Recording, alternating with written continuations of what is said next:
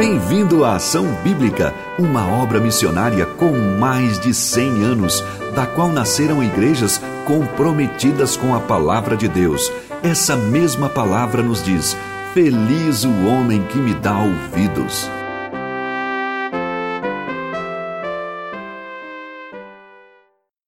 Hoje eu queria tratar de um tema que tem como título aí Lute contra o pecado. Essa é aquela mensagem que o pastor deseja que todas as suas ovelhas ouçam. E ouçam com atenção. Vocês estão acordados? Eu amo vocês e essa mensagem é aquela que você tem que ouvir e tem que praticar. Aqueles que já ouviram, que eu estou vendo alguns aqui que já ouviram, mas vai ter alguma novidade para vocês, viu? Ouçam novamente, porque esse tema aí é é importante que a gente trate dele, lide com ele com muita seriedade. E o que mais poderia ser tão importante, tão libertador, do que eliminar aquilo que desde Adão e Eva atrapalha a gente? Quem sabe o que é que nós vamos falar? Do pecado. O pecado tem trazido dor. Quem já sentiu dor por causa do pecado? Quem já sofreu por causa do pecado? O luto, o sofrimento da perda, por causa do pecado, é consequência do pecado. Antes do dilúvio, as pessoas viviam até quase mil anos, né? Já tinha o pecado. Mas aí, esse tempo foi reduzindo. E eu desafio alguém a conhecer alguém que passou dos 130 anos. Eu acho que é difícil, né? E se acontece é porque às vezes o registro não foi, talvez, o, o mais acertado. Ódio. Quem já sentiu raiva, ódio, culpa? Os conflitos que a gente tem dentro de casa e fora de casa são originários da onde? Do pecado, desentendimento. O pecado, ele nos assedia. O pecado corre atrás da gente. E a gente tem que jogar fora. Por isso que Hebreus nos diz assim, Hebreus 12, 1.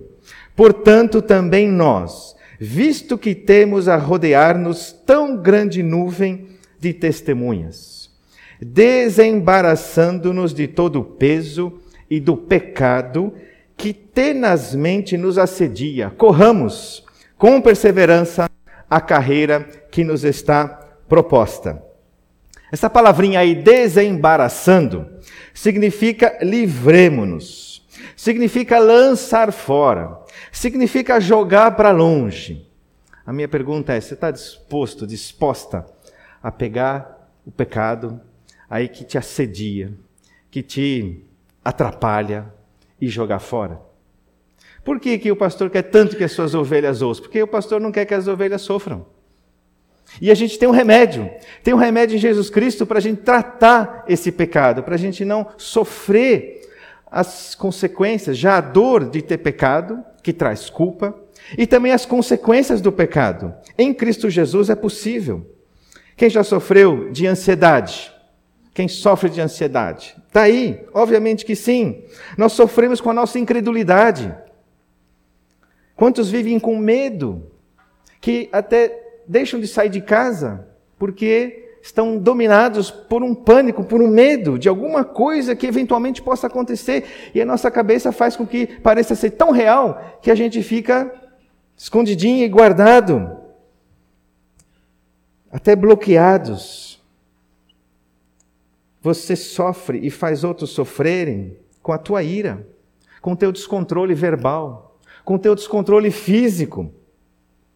Você também sofre e faz outros sofrerem com o teu egoísmo, com a tua ganância, com o teu orgulho, com a tua soberba. É ou não é? Sofremos e fazemos outros sofrerem. Nós sofremos porque a gente é omisso, deixando de obedecer aquilo que a gente já conhece da palavra de Deus. Por exemplo, deixar de congregar, deixar de, de viver intensamente igreja. E a gente sofre as consequências de deixar de obedecer a isso, de não se alimentar da palavra de Deus. E a gente não quer admitir que a gente sofre por causa dessas coisas. Parece que são elementos exteriores, né, externos. Mas nós temos, aí nós temos colhido coisas por causa das nossas omissões. Não buscando as coisas lá do alto, não remindo, o tempo, a gente desperdiça o tempo. Quantas vezes eu me vejo num dia assim que passaram-se 30 minutos, que eu fiquei no celular ou alguma coisa que não produziu absolutamente nada, não edificou, não trouxe vida. E eu tenho que me arrepender e dizer: Deus, esse tempo precioso que o Senhor me deu foi, não dá para recuperar. E aí, para voltar e dizer o que, que eu devo fazer em, em cada tempinho do meu dia. Quantos têm passado tempo em joguinhos, desperdiçado horas em vendo reels, reels, né? Os videozinhos no Instagram e tudo mais.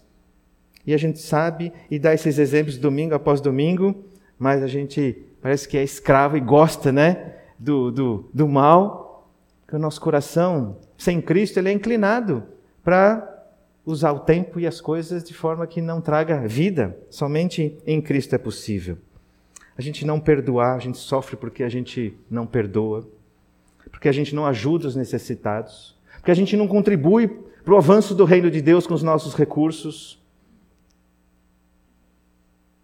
Você precisa se desembaraçar disso tudo. Nós precisamos jogar fora aquilo que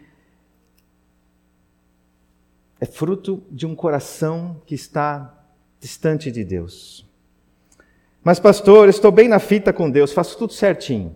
Então veja aqui, Spurgeon disse: há pecado até na tua santidade, há incredulidade na tua fé, há ódio no teu próprio amor, há lama da serpente na mais bela flor do teu jardim.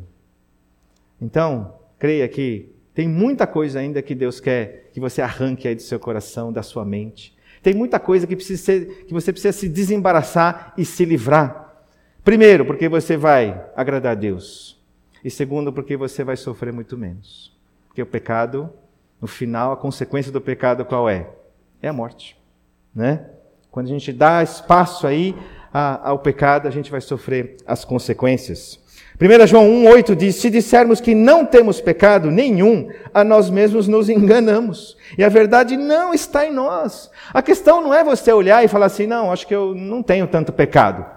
É tratar, porque Deus diz que você tem, e que se você diz que não tem, você está se enganando. A você mesmo. Então não há ninguém que possa dizer: não, eu estou tô, tô bem na fita, estou zerado. Não. Nós temos sempre, até que Cristo volte, ou até que nós partamos, nós temos é, que nos desembaraçar desse pecado que nos parece que nos persegue. E eu quero te ajudar nesta manhã a pensar em alguns passos que podem te ajudar a te livrar disso tudo que nós sofremos.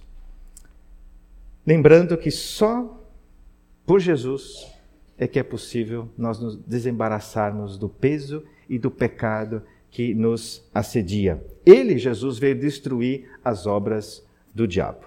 Então eu queria passar por sete passos na luta contra o pecado. Primeiro passo, ataque à raiz. Vocês sabem que existe na Bíblia pecado no singular e existe pecado no plural.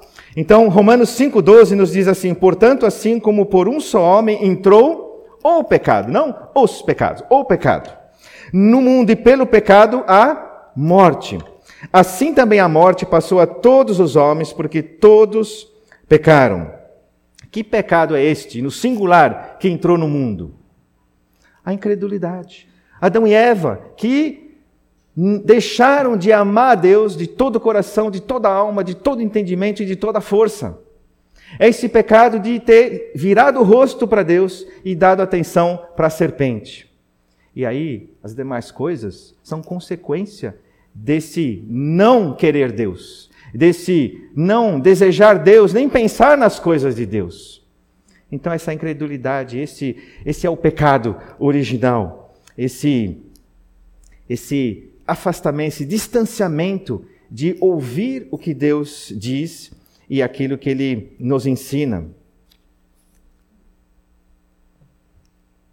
O pecado no plural, aí se trata do nosso comportamento, das nossas, do que a gente fala, das nossas intenções, aquilo que, que brota desse coração que está manifestando não mais ser exclusivo de Deus.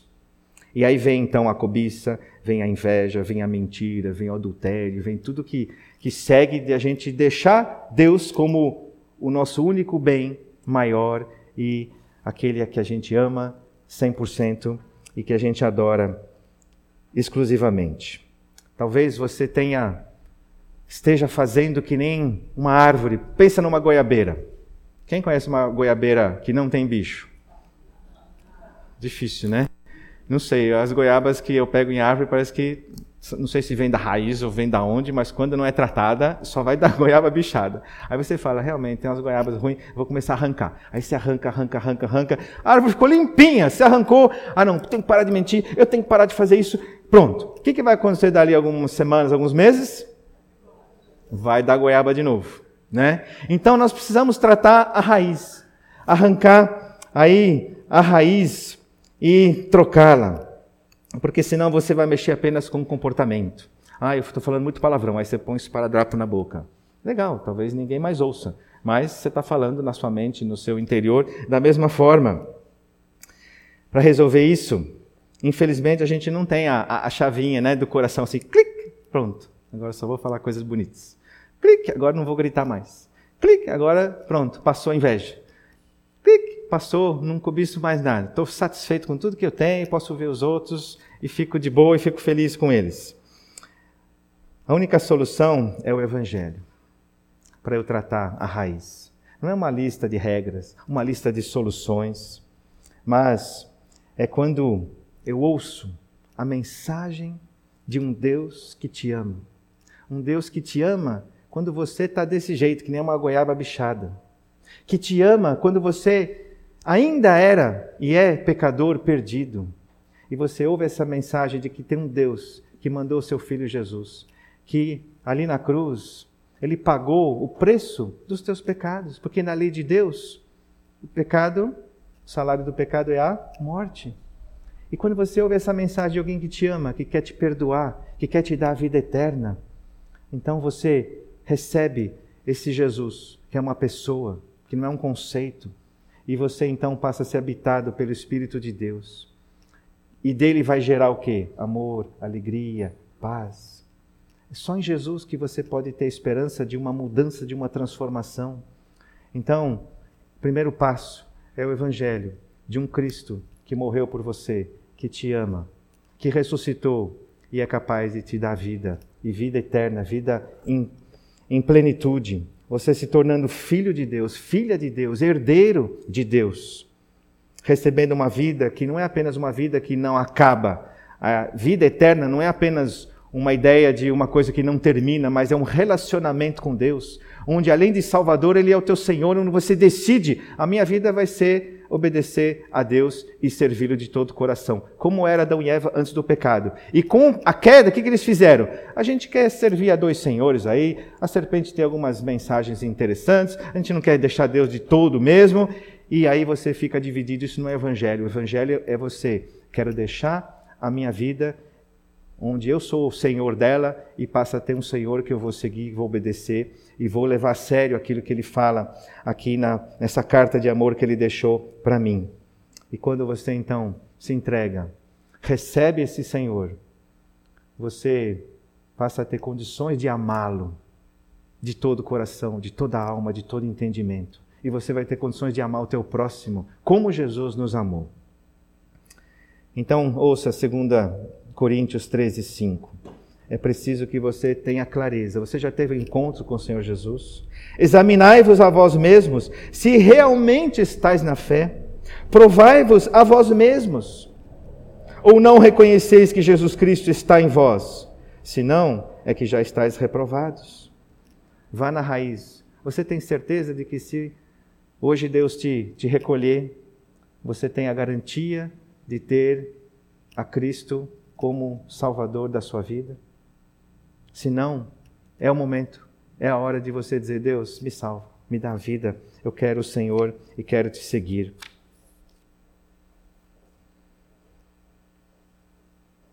Somente dele virá a satisfação que você tanto deseja. Somente do Senhor é que será possível você viver em plenitude de alegria e viver em paz. Vá na raiz, combata o pecado dessa tua indiferença em relação a Deus. E aí você será então capaz de produzir frutos dignos de arrependimento. E é Ele que tem que determinar o teu valor. É Ele que determina a tua identidade. Quantos têm buscado e até talvez de boca professo, não, agora me encontrei. Porque o homem tem necessidade de se sentir realizado. E o único que pode te realizar e te trazer de fato completude é o Senhor Jesus habitando e habitando plenamente no teu coração. Segundo passo para essa luta contra o pecado: arrependa-se. Arrependimento é tristeza? Sem dúvida.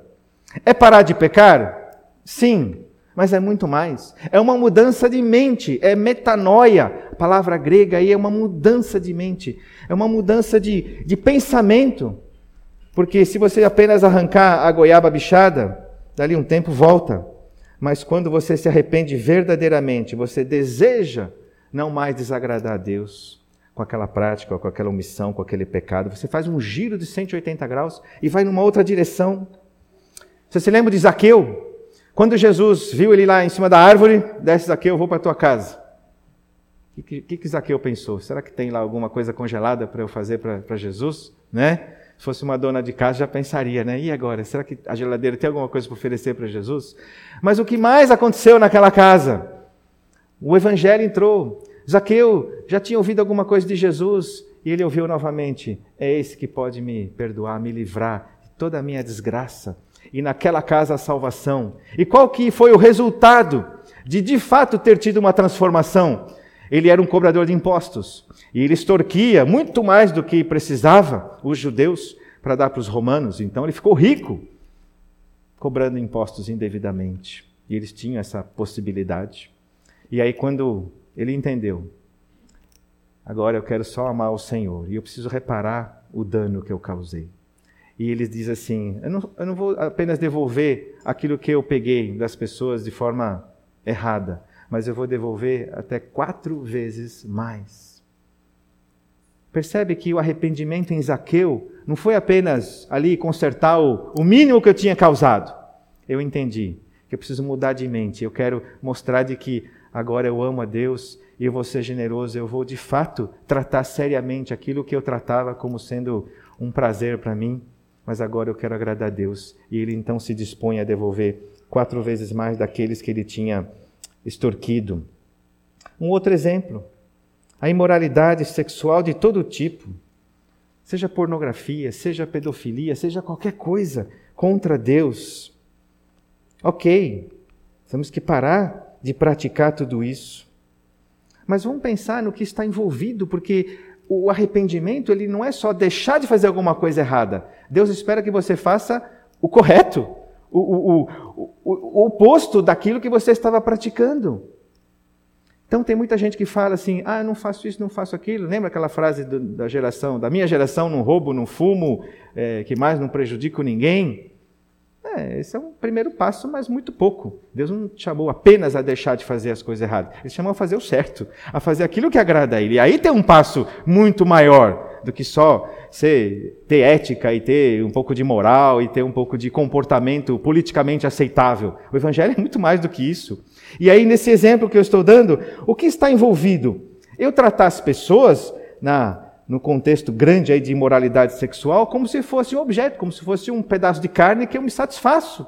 E que eu aproveito de um homem, ou de uma mulher, ou de uma criança para me alegrar, para me satisfazer na minha carne. E aí a mudança não é só deixar, mas eu passar a olhar as pessoas como sendo criaturas à imagem e semelhança de Deus.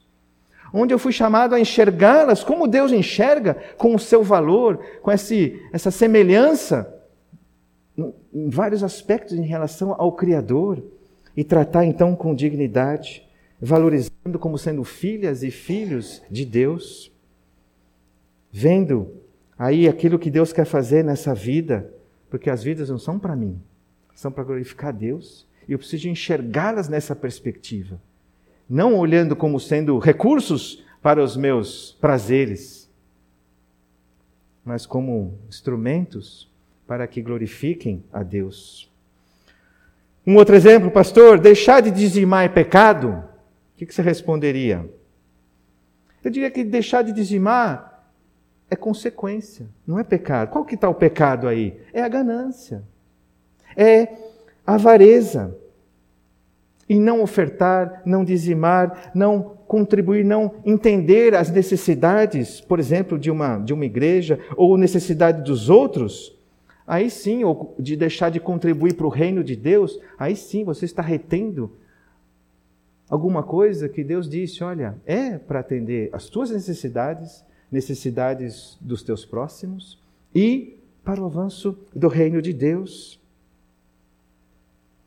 Remorso não é arrependimento. É apenas uma tristeza por causa das consequências. Aí você se viu, me pegaram. E aí você sente remorso. Arrependimento é muito mais profundo quando você deixa e quando você fala, não quero mais desagradar o meu Deus, agora quero fazer aquilo que Ele pede na Sua palavra. O arrependimento, ele é fruto de um quebrantamento, de um, uma compreensão da seriedade que é o meu pecado diante de um Deus três vezes santo. Portanto, a confissão, então, o que, que é? Concordar com o que Deus diz. Deus diz, Patrick, você é impaciente, você é nervoso, você é ansioso. Aí eu digo, Senhor, você tem razão, sou ansioso, sou paciente. E não me justificar diante de Deus. Não, mas foi fulano que me deixou assim. O Senhor não sabe como ele é. Aí você quer dividir a culpa, isso não é arrependimento. Isso é tentar explicar o seu pecado. Deus não precisa de explicação, ele sabe muito bem. Ele só precisa que você concorde com a, o Espírito Santo falando para você: está errado. E aí você diz: Senhor, me perdoa, já entendi. Sou impaciente, sou ansioso, sou nervoso. Salmo 51 e 2 nos diz assim: eu convido você a ler comigo. Um, dois, três. Tem misericórdia de mim, ó Deus, segundo a tua benignidade. Apaga as minhas transgressões segundo a multidão das tuas misericórdias. Lava-me completamente da minha iniquidade e purifica do meu pecado. A gente vai ler de novo. E agora leia fazendo uma oração daquilo que você de repente vai se lembrar que aconteceu nessa semana. Ou que aconteceu hoje de manhã, acordando e já brigando com alguém na sua casa. Não precisa levantar a mão, não, que é onde aconteceu, tá? Então, leve a sério, pense, não empurre com a barriga aquilo que está aí te fazendo sofrer fazendo outros sofrerem, entristecendo o nosso Deus. Então, pensou aí naquilo que, que não ficou redondo essa semana? Então, vamos ler com esse desejo. Deus, é sério, eu estou pedindo para o Senhor ter misericórdia de mim. Um, dois, três. Tem misericórdia de mim, ó Deus, segundo a tua benignidade. Apaga as minhas transgressões segundo a multidão das tuas misericórdias.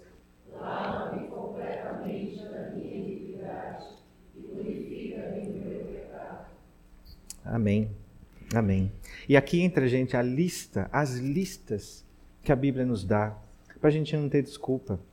Nós temos listas em Colossenses 3: prostituição, impureza, paixão lasciva, desejo maligno, avareza, ira, indignação, maldade, maledicência, linguagem obscena do falar. Em Romanos 1, injustiça, malícia, avareza, maldade, inveja, homicídio, contenda, dolo, malignidade, difamação, calúnia, aborrecer-se de Deus, insolência, soberba, presunção, invenção de novos males, desobediência aos pais, insensatez, perfídia, que é deslealdade, sem afeição, sem misericórdia. Gálatas 5, prostituição, impureza, lascívia, idolatria, feitiçaria, inimizade, porfia, que é disputa, que é polêmica, ciúmes, iras, discórdias, dissensões, facções, inveja, bebedice, glutonaria.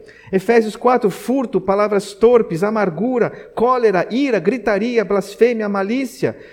Efésios 5, impureza, cobiça, conversação torpe, palavras vãs, chocarrices.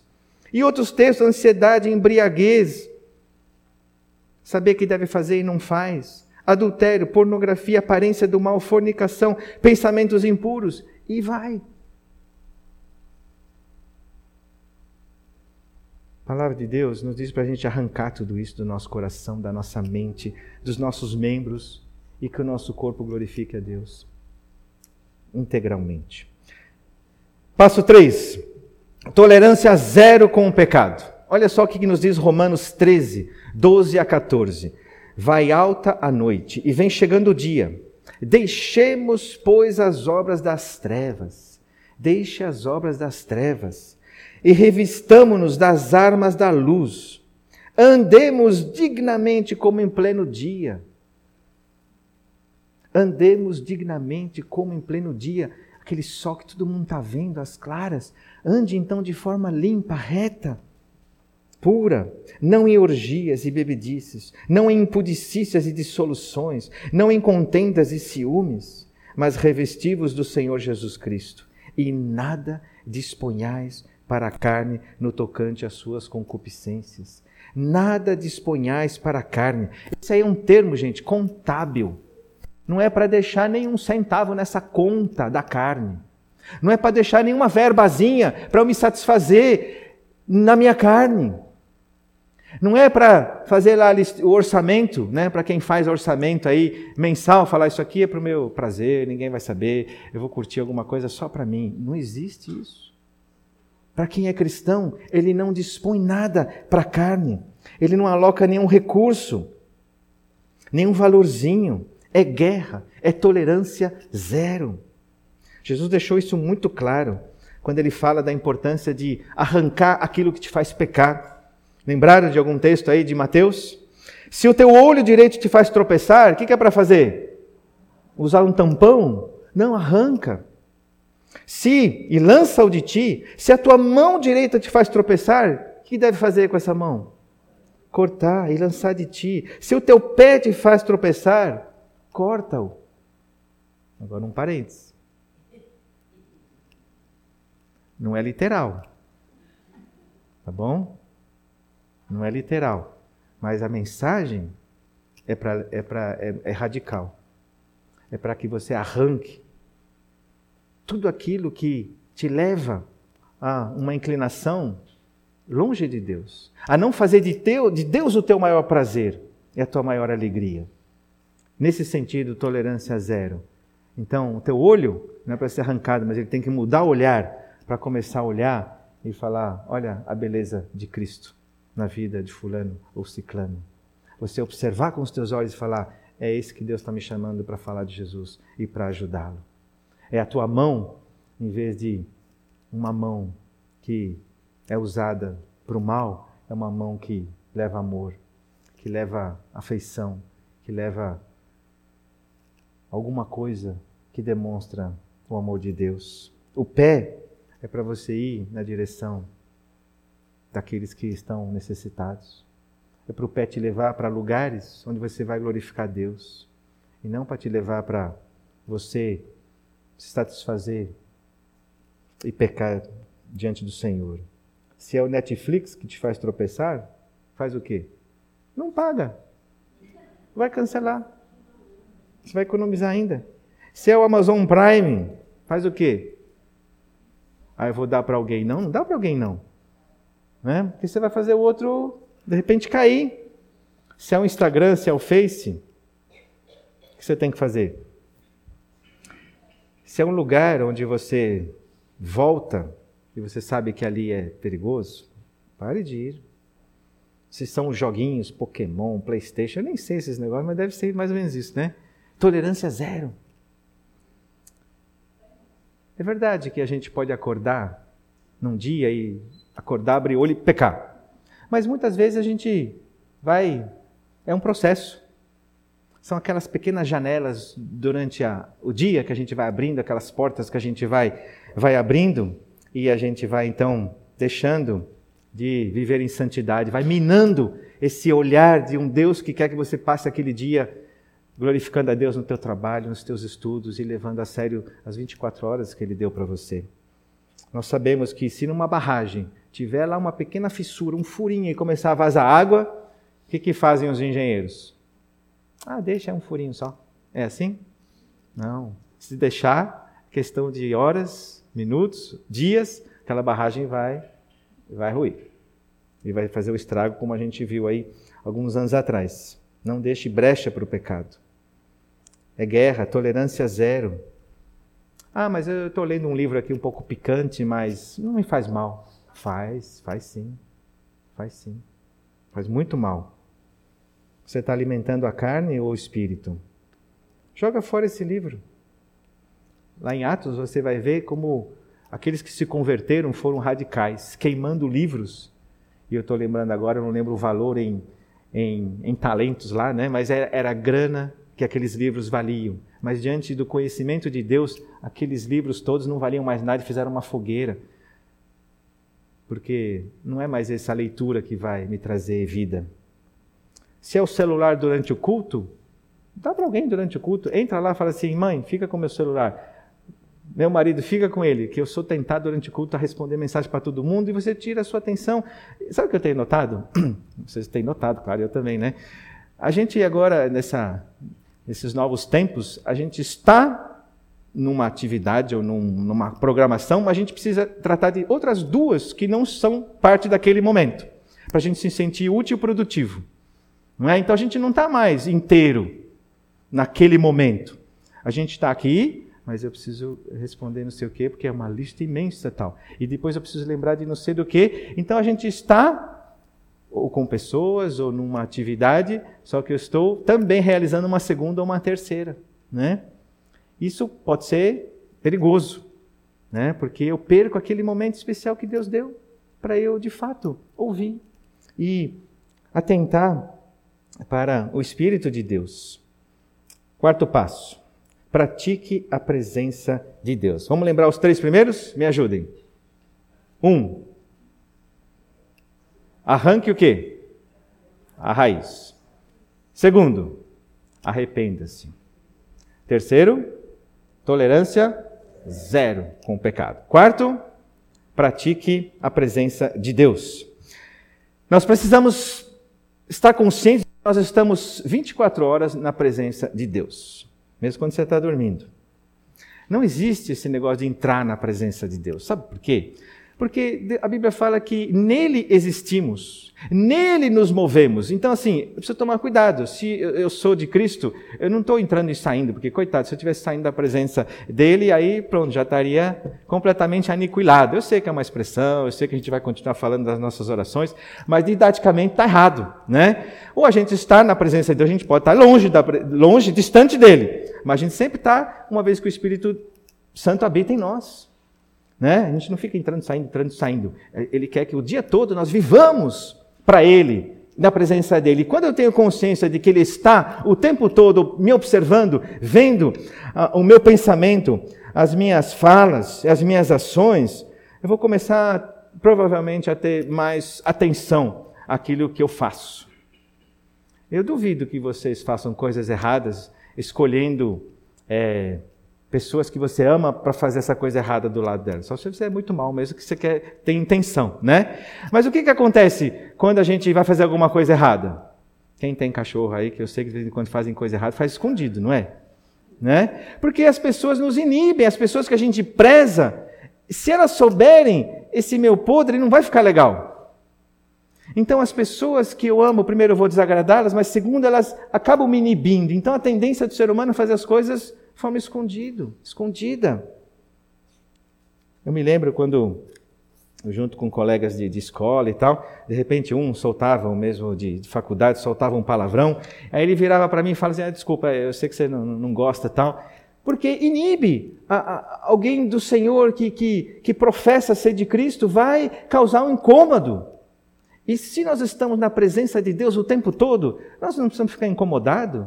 Se eu sou sou grosso, ou sou bruto com a minha esposa, com meu marido, com os meus filhos, ou que eu não trato como deveria, ou não, não sou amoroso, nem, nem cumprimento, nem olho é, é, com olhar de, de, de compaixão.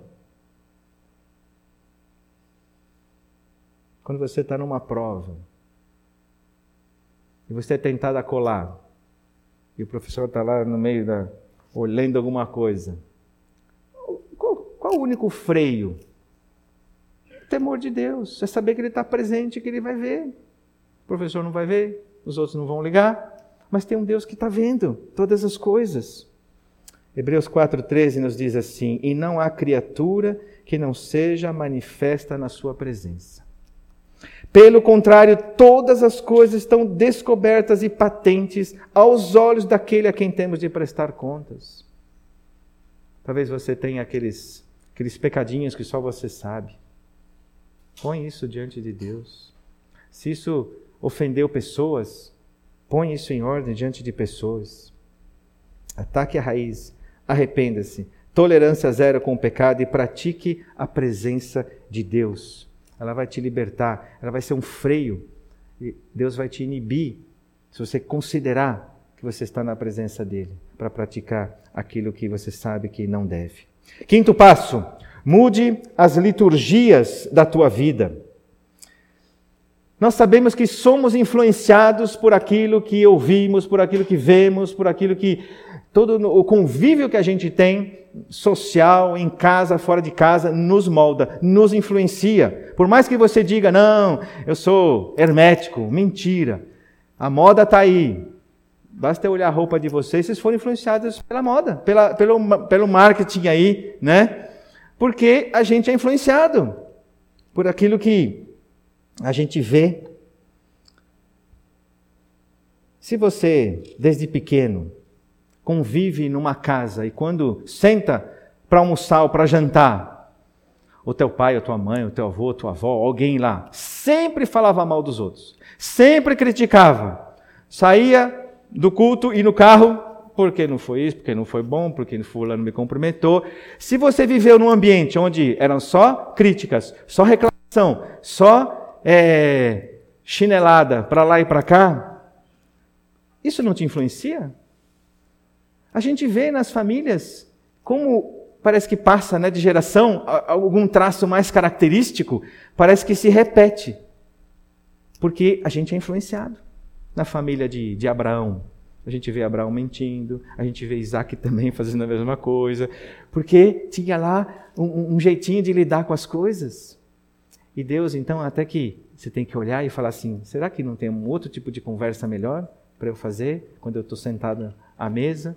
quando eu estou num carro, e você então, além de deixar de fazer aquilo que desagrada a Deus, então vamos usar esse tempo para a gente conversar a respeito de coisas que vão edificar e vão glorificar a Deus. Nós somos influenciados pelo ambiente. Se você ouve músicas, ai se eu te pego, e só fala de cama, só fala de beleza, só fala de sexo, só fala de, de, de, de paixão e tudo mais, você pensa que você vai sair ileso disso? Ah, não, eu estou curtindo, mas não estou, eu sei que é errado. Imagina, isso é conversinha. É conversinha. É sensualidade. E vai te influenciar. Isso está te moldando, isso está te formando. Quais são as liturgias da tua vida? O que de fato alimenta a sua mente e o seu coração, da hora que você acorda até a hora que você deita? Colossenses 3, 1 e 3 nos diz qual a liturgia melhor que nós podemos e devemos praticar. Portanto, se fostes ressuscitados, é um condicional. Você está vivo em Cristo, Ele tirou tua natureza perdida e te deu uma nova, juntamente com Cristo. Isso aconteceu em Cristo. Buscai as coisas lá do alto. Onde Cristo vive, assentado à direita de Deus. Pense nessas coisas lá do alto, não nas que são aqui da terra porque morrestes e a vossa vida está oculta, escondida juntamente com Cristo em Deus. Busque os valores do reino.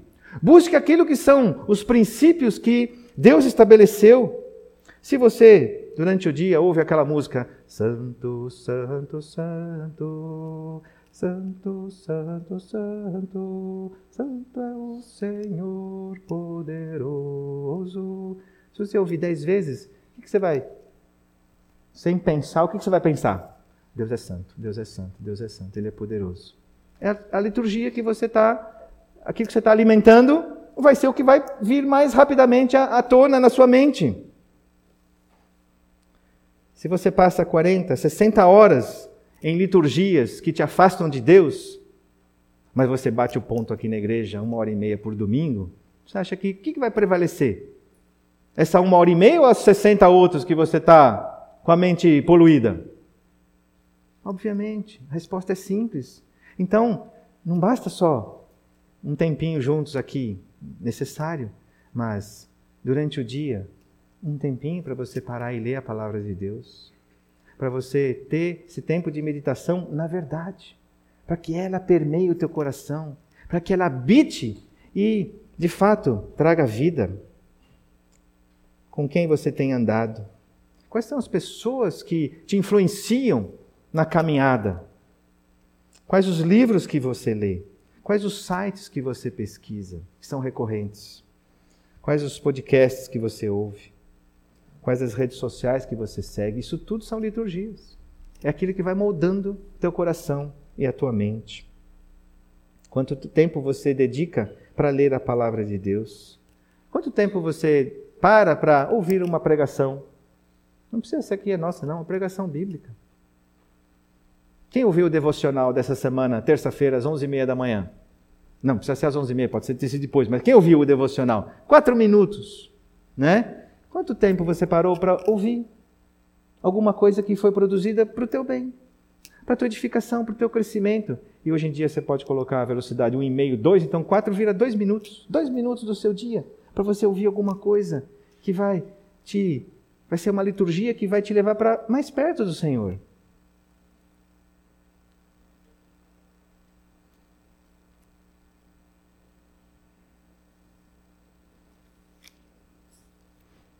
É preciso renovar a nossa mente e o nosso coração. Mude as suas liturgias. Quem faz compras aqui em mercado? Só isso. Ah, tá. Acabou o dinheiro, ninguém mais está indo no mercado, né? Está muito caro, né? Carol, você faz compras em mercado? Me fala o endereço e o número do mercado, da rua, o nome da rua e o número do mercado que você vai.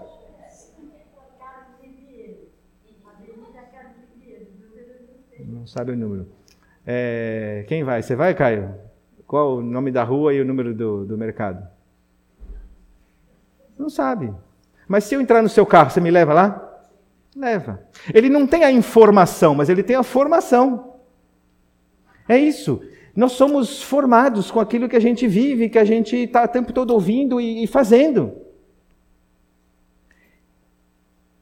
Quem sabe aqui me falar dez versículos de cor? Ixi, agora pegou.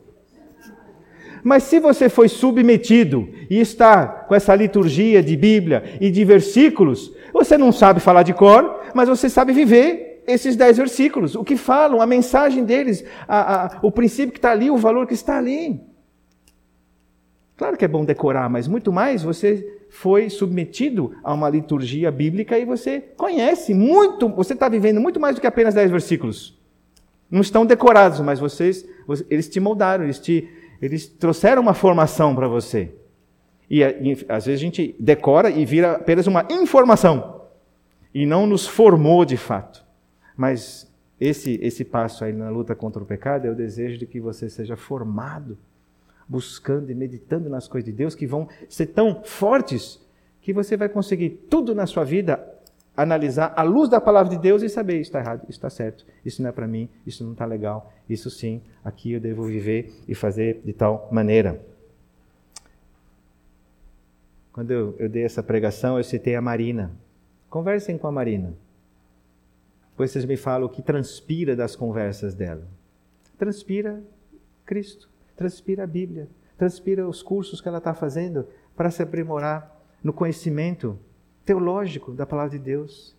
Ah, ela parou para fazer isso? Não, ela faz faculdade, ela tem a vida normal, mas ela investe tempo para conhecer mais a Deus. E é impossível você conversar com ela sem você perceber que ela está impregnada, a liturgia dela é cheio de Deus e das coisas de Deus. Sexto passo. Confesse os teus pecados. Tiago 5,16 nos diz assim: Confessai, pois, os vossos pecados uns aos outros e orai uns pelos outros, para serdes curados.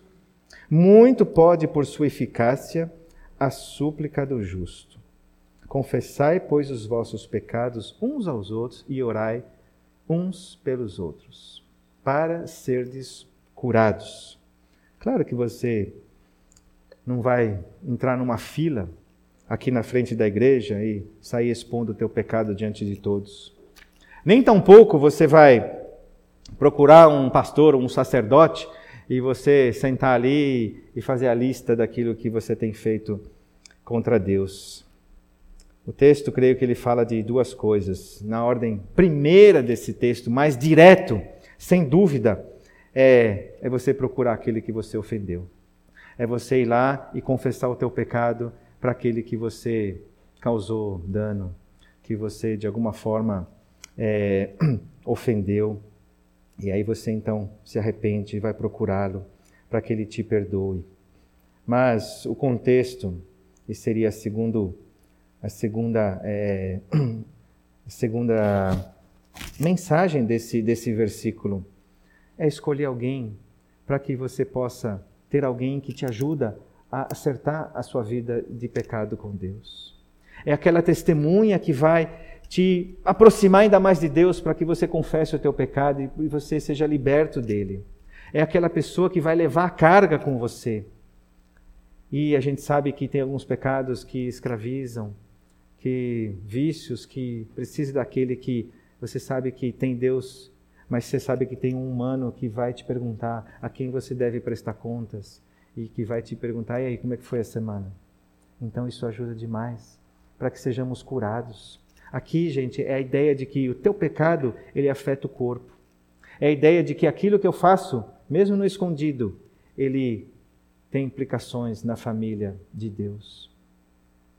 Eu não tenho mais vida privada, independente, quando eu decidi fazer parte da família de Deus. Agora faço parte de um corpo. E um corpo onde eu sou membro desse corpo. Ou esse membro está contribuindo para a beleza desse corpo, então pode estar contribuindo para deixar esse corpo não tão puro e tão bonito. Então, essa confissão, escolhendo alguém do Senhor, ela é importante para que nós sejamos curados para que esse corpo seja de fato um corpo digno de ter a cabeça como de ter Cristo como cabeça. Nós vemos isso no Antigo Testamento, os profetas. Quantas orações dos profetas dizendo: Deus, perdoa-nos. Eles não tinham pecado diretamente, mas eles se incluíam, reconhecendo que o pecado do povo era o pecado deles. E Daniel é um exemplo talvez mais forte, porque a gente tem o um testemunho de que os homens tentaram achar erro em Daniel e não achavam. E aí esse Daniel, ele ora assim: Deus, nós pecamos. Ou seja, esse entendimento de que nós fazemos parte de um todo. Então, para sermos curados, também é preciso que, que esse corpo todo seja, seja curado, participe das tristezas e das alegrias e de processo de santidade que Deus espera. Ah, mas e o meu cargo na igreja? E a minha liderança? E a minha reputação? O pastor vai saber disso? Você está mais preocupado com o teu cargo, com a tua liderança ou com a santidade diante de um Deus que não negocia a santidade? Você está mais preocupado com a sua reputação ou com aquilo que Deus espera?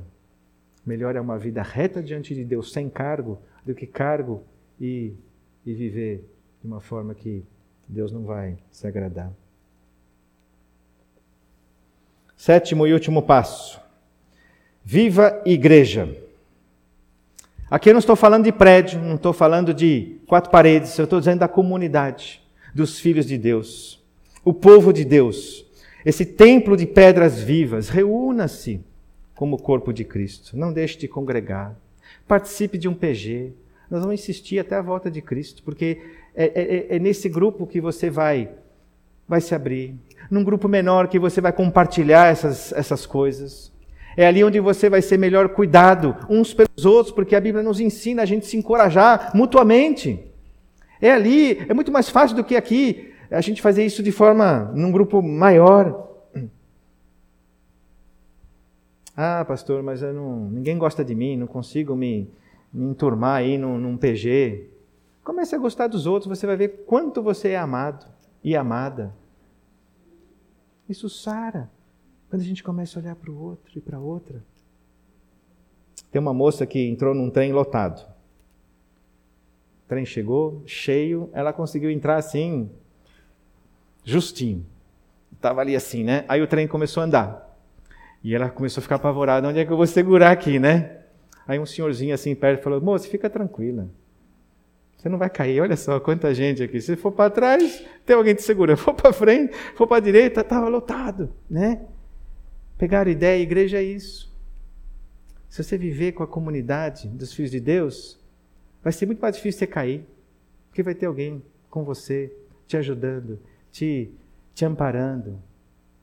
Onde isso é praticado, e a gente quer que que você viva isso, que vivamos entre nós.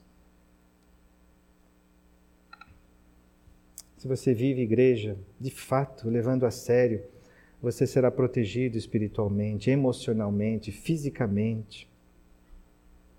Igrejas são pessoas. Igreja vai te ajudar a vencer o pecado.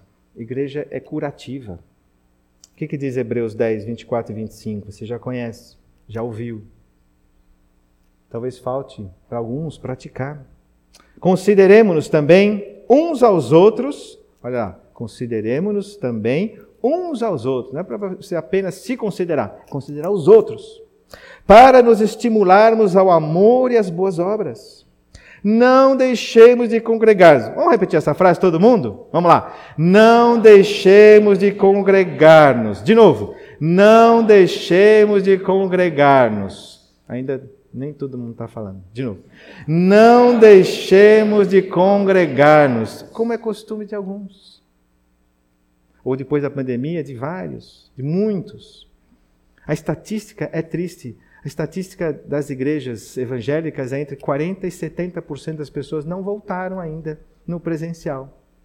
Não porque não pode, porque acostumaram de um outro jeito. Antes, façamos admoestações, e tanto mais quanto vedes que o dia se aproxima. Preciso de, de, de ajuda. Marquinhos, Laura, Ezequiel e mais um aqui. Vamos lá. Luiz, venham os quatro aqui. Vocês vão distribuir um marca-página para a igreja.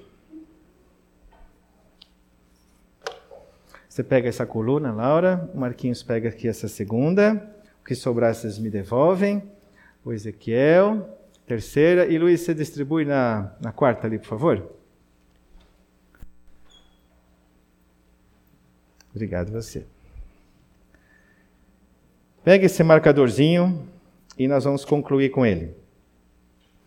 Você tem aí os sete, sete passos para você lutar contra o pecado.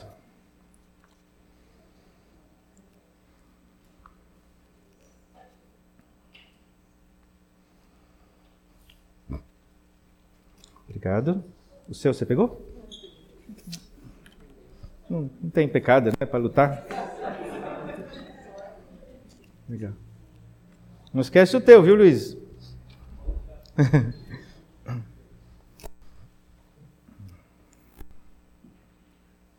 Hebreus 12, 1 é para você arrancar, desembaraçar, tirar, jogar fora o pecado.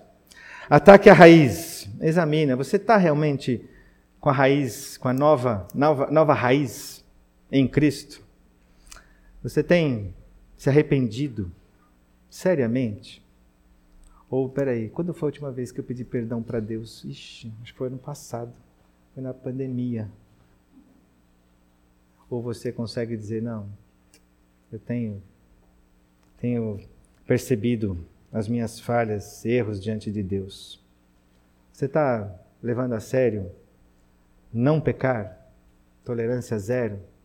Você se vê assim empenhado para não recair naquilo que tanto te, te faz sofrer? Pratique a presença, cresça nessa, nesse, nessa consciência de que tudo que você faz está diante do Senhor. Mude as suas liturgias. Acho que esse é o ponto que, que talvez haja um investimento a ser feito. Confesse os teus pecados. Entenda que o corpo faz parte desse processo. E vive igreja. Queria que ali já está sete pontos. E eu queria que nesse momento você investisse, sinalizasse aí no seu marcador que vai ficar com você, qual dos sete passos você se vê mais assim mas é, precisando de, de um upgrade aí. Qual que é dos sete passos aquele que você fala, esse aí eu preciso levar mais a sério? Escolha um. Se tem dois, põe lá um, dois, põe uma ordem, fala assim: esse vai ser o meu desafio essa semana. Eu vou ser radical nas minhas liturgias. Eu vou lembrar de no final do dia, talvez no momento, lembrar aquilo que eu fiz que desagradou a Deus e pedir perdão. Então sinaliza aí, assinala um ou dois pontos e você vai levar aí na sua Bíblia e vai lembrar durante a semana. Esses dois, Deus me ajuda, eu preciso, preciso melhorar aí para vencer esse pecado que tem trazido tanto sofrimento para mim e para os outros e tristeza do meu Senhor, do meu Deus. Então, um tempinho para você orar silenciosamente, considerar aí que passo você precisa melhorar e eu vou orar também em seguida.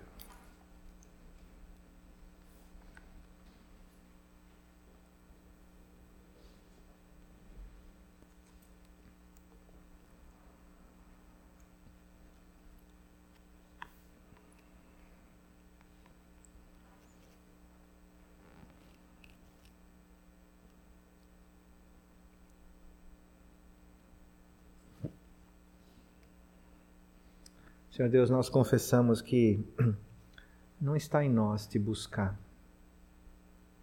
Não está em nós ficarmos despreocupados. Não está em nós, Deus, o, o domínio próprio, a mansidão. Não está em nós, Deus, a, a longanimidade, a paciência. Não está em nós o amor de Cristo está no teu Espírito que habita em nós. Está na pessoa de Cristo que inundou o nosso, o nosso coração. E nós sabemos que tudo aquilo que nós produzimos de, de bem é, vem do Senhor. E nós aqui juntos, nós confessamos que nem sempre é a Ti que nós amamos de toda a alma, de toda a força, de todo entendimento todo o coração. Pedimos perdão. Mas tu sabes que nós sabemos aqui na nossa mente de que sem ti nada podemos fazer, que sem ti nada somos.